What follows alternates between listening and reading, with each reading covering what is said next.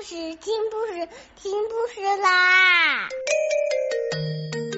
重要的事情说三遍，小屁哒啦啦，再再见！快来听故事吧！Hello everyone, I'm Missy. Today we'll continue to read the book of Jeremy Strong uh, the invasion of the Christmas puddings. Four, and the rest of it back on Earth.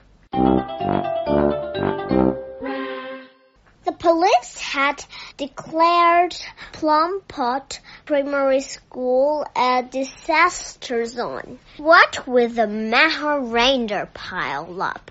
24 pod-fed children and Warren supposed uh, gas leak. A fleet of ambulances waited beside Miss Comet's classroom. The zombie-fed children were taken on board and whisked off to hospital for examination. It wouldn't do any good. Doctors would be totally baffled, but wouldn't admit it. Instead, they would almost certainly announce what it was a virus. Miss Comet and the four children told the police again and again that Christmas puddings were the key to the whole business. The inspector in charge listened warily. I'm playing television, he grumbled. There are so many police dramas these days that everyone thinks they're a detective and can solve mysteries. It's not like that in real life. We hardly ever solve anything. He sighed. All right. Well, send out them Christmas pudding for examination. How long will that take? asked Miss Comet. Hmm, four weeks, the inspector told her. We can't wait for four weeks. It's almost Christmas Day, don't you understand? All right, miss. I think you've taken up enough of our time. But you have to do something now, Miss Comet cried. No need to get carried away, miss, said the inspector rather more forcefully. Aren't you even going to attend to the reindeer pile-up? That's for animal rescue, miss. We have not fed them, but they've been delayed by an injured hedgehog. Got a bit flattened, apparently, and they're trying to plump it up. Now then, you're in the way for, of my men. Move along there. He wouldn't listen, would be, said Freya, seeing Miss Comet's angry face when she returned. Amy wanted to know what they were going to do. Somebody has to help those poor reindeer, announced Miss Comet firmly. Come on, we are going to untangle them. They got to work and carefully began to unhook antlers, scramble legs, and get the reindeer back on their feet.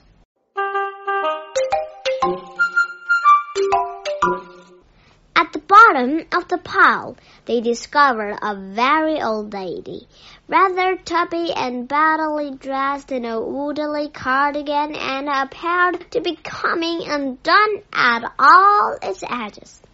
A thick skirt and striped woolly stockings.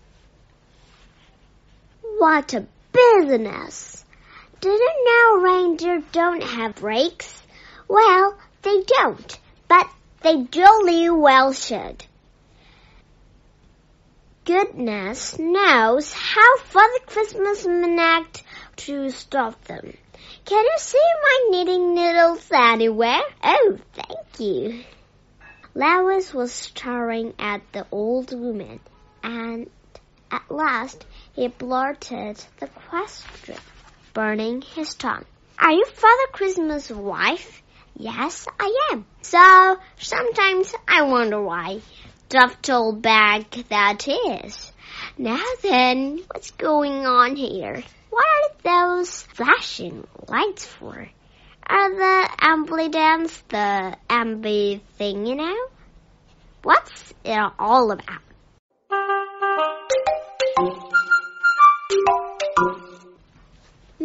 Comet filled in the details. Mrs. Christmas couldn't believe her ears. Her eyes sparkled and she almost danced. It's all beginning to make sense. It is? asked Miss Comet. Thank goodness. Don't get too excited, dear. I don't know everything, and I certainly know what to do. Where shall I start? I have received an urgent message from my husband.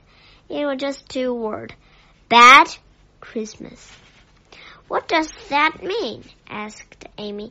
Bad Christmas is the name of my husband's brother. Diana snorted.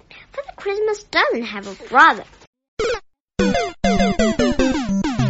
My dear child, said Mrs. Christmas petently, I think I'm in a better position that you to know that. You have never heard of him because for the last two hundred years he had been imprisoned on the other side. That's how bad he is. He wasn't born bad, but when he was three, he was given Christmas pudding to eat. He didn't like it and spat it out.